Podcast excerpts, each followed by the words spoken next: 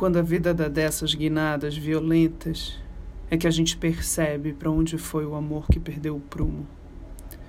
E são esses os dias reais, aqueles em que toda energia se esvai, todo o transatlântico vai a pique, e até melhorar, piora muito.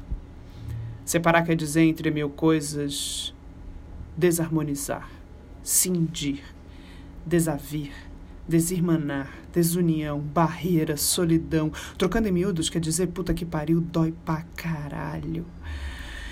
É um luto no amor que não acaba e que parece ser pra vida toda. E é. A exaustão veio dos desejos.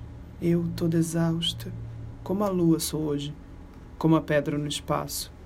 Do alto do meu cansaço, eu me entrego à queda definitiva em direção ao centro do abismo e me enterro a mil pés abaixo dele.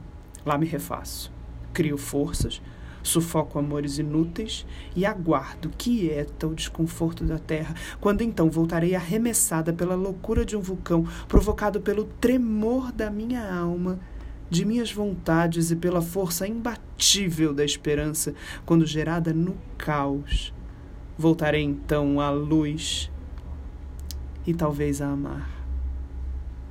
Clarice Albujanra, Excesso.